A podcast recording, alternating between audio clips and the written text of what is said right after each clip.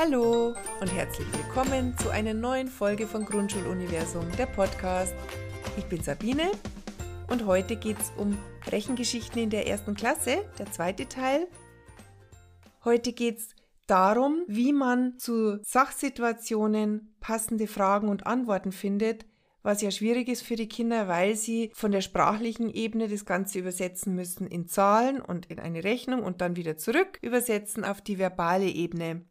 Im Teil 1 ging es überhaupt um Einführung von Rechengeschichten und heute geht es nicht mehr um Bilder, sondern heute ist schon die sprachliche Darstellung im Vordergrund. Das heißt, kleine Sachsituationen, zum Beispiel Klaus hatte zehn Murmeln, er gewinnt fünf dazu und dann die passende Frage zu finden. Wir sind jetzt gegen Ende der ersten Klasse und können jetzt schon genug lesen, um diese Situationen, die Sachsituationen zu erfassen und damit können wir ja schon so viel lesen, dass wir diese Sachsituationen erfassen können. Aber die müssen die tatsächlich erst zu Hause richtig gut lesen und das ist die Lesehausaufgabe, die ich dazu am Anfang gebe. Die bekommen ein Arbeitsblatt mit verschiedenen Sachsituationen und mit möglichen Fragen. Aber auf der einen Seite sind die Sachsituationen dargestellt, zum Beispiel Klaus hatte zehn Murmeln, er gewinnt fünf Murmeln dazu und rechts sind dann die möglichen Fragen. Wie viele Murmeln hat er jetzt? Zum Beispiel. Aber die Situationen und die Fragen sind nicht geordnet, sodass die Aufgabe bestehen wird, darin die richtige Frage zu finden.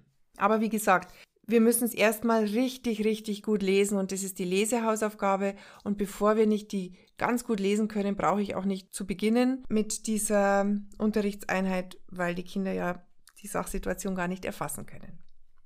Wir beginnen dann im Sitzkreis und ich habe diese Sachsituationen und die passenden Fragen schon groß kopiert und geschnitten und teile jedem Kind entweder so eine Situation oder eine Frage aus. Und reihum lesen wir die völlig ungeordnet erst einmal vor.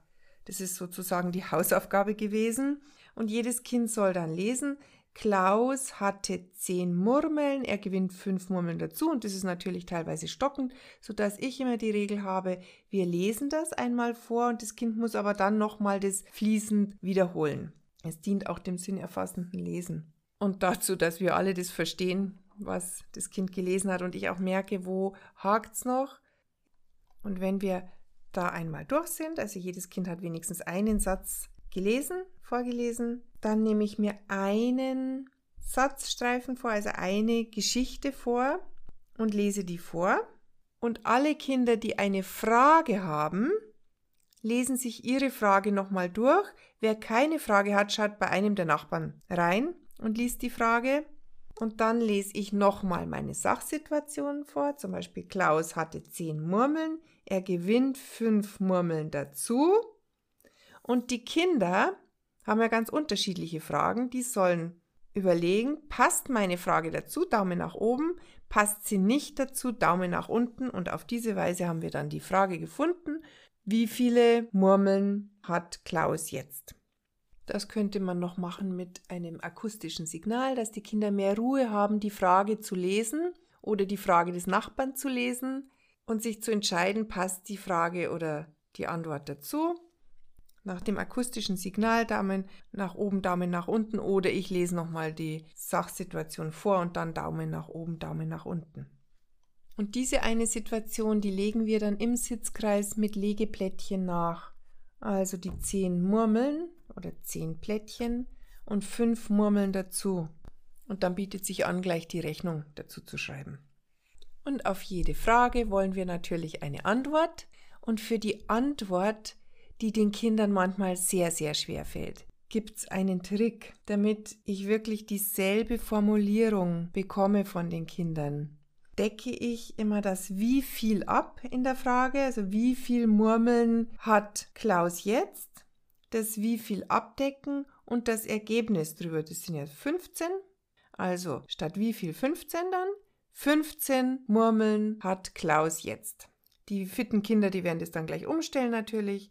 Klaus hat jetzt 15 Murmeln, aber für die, denen das schwer fällt, ist es eine große Hilfe. Weil in der ersten und auch in der zweiten Klasse sind die meisten Fragen noch mit wie viel und da klappt dieser Trick ganz gut. Das ist nur eine von vielen Möglichkeiten, wie man mit Rechengeschichten in der ersten Klasse umgeht. Und mir ist durchaus bewusst, dass es viel ausgeklügeltere Methoden gäbe und Möglichkeiten gäbe, mit viel mehr Material natürlich, auch mit mehr Differenzierung. Hier differenziere ich nur quantitativ, nicht qualitativ. Aber das ist für mich eine Möglichkeit, den Schulvormittag auch gut durchzustehen. Gerade wenn man aus dem Ref kommt, dann ist man ja gewöhnt, mit viel Material den Unterricht zu bestreiten. Und das ist für mich als erfahrener Lehrerin, aber auch alter Lehrerin nicht mehr möglich, weil ich so das gar nicht durchstehen würde, den Schulvormittag. Und ich wehre mich dagegen, dauernd ein schlechtes Gewissen zu haben. So bin ich aus dem Ref gekommen, ständig und jeden Tag mit schlechtem Gewissen, weil nicht genügend Material, weil nicht genügend Differenzierung. Aber so steht man zumindest in meiner Erfahrung den Schulalltag nicht lange durch. Ich habe es bis jetzt geschafft, ohne Burnout in der Schule alt zu werden und habe das auch noch einige Jährchen vor. Mir macht der Unterricht immer noch Spaß, aber teilweise eben mit ein bisschen reduziertem Material und auch mit reduzierter Energie. Ich denke, das darf man sich auch mal gönnen als Lehrerin. Und das Wichtigste ist, dass die Kinder Spaß haben dabei, dass die Kinder das Gefühl haben, sie können das, sie werden nicht überfordert, dass ich das Gefühl habe, ich bin nicht ständig überfordert und am Hinterherhecheln und hier noch Material und da noch eine Methode, sondern dass ich das Gefühl habe, ich freue mich auf den Schultag, auf den nächsten Schultag, ich freue mich über den Schultag, den ich gerade bestanden und bestritten habe. Und deshalb hat sich für mich halt diese Form bei den Rechengeschichten zum Beispiel herauskristallisiert. Ja, jetzt wünsche ich euch viel Spaß beim selber rausfinden, was für euch das Beste ist und wie ihr auch mit euren Energien haushalten könnt. Eine Kurzzusammenfassung davon und zum Teil 1 findet ihr auf unserem Blog und dazu auch Rechengeschichten, Sachsituationen und die passenden Fragen. Und bis zum nächsten Mal. Servus!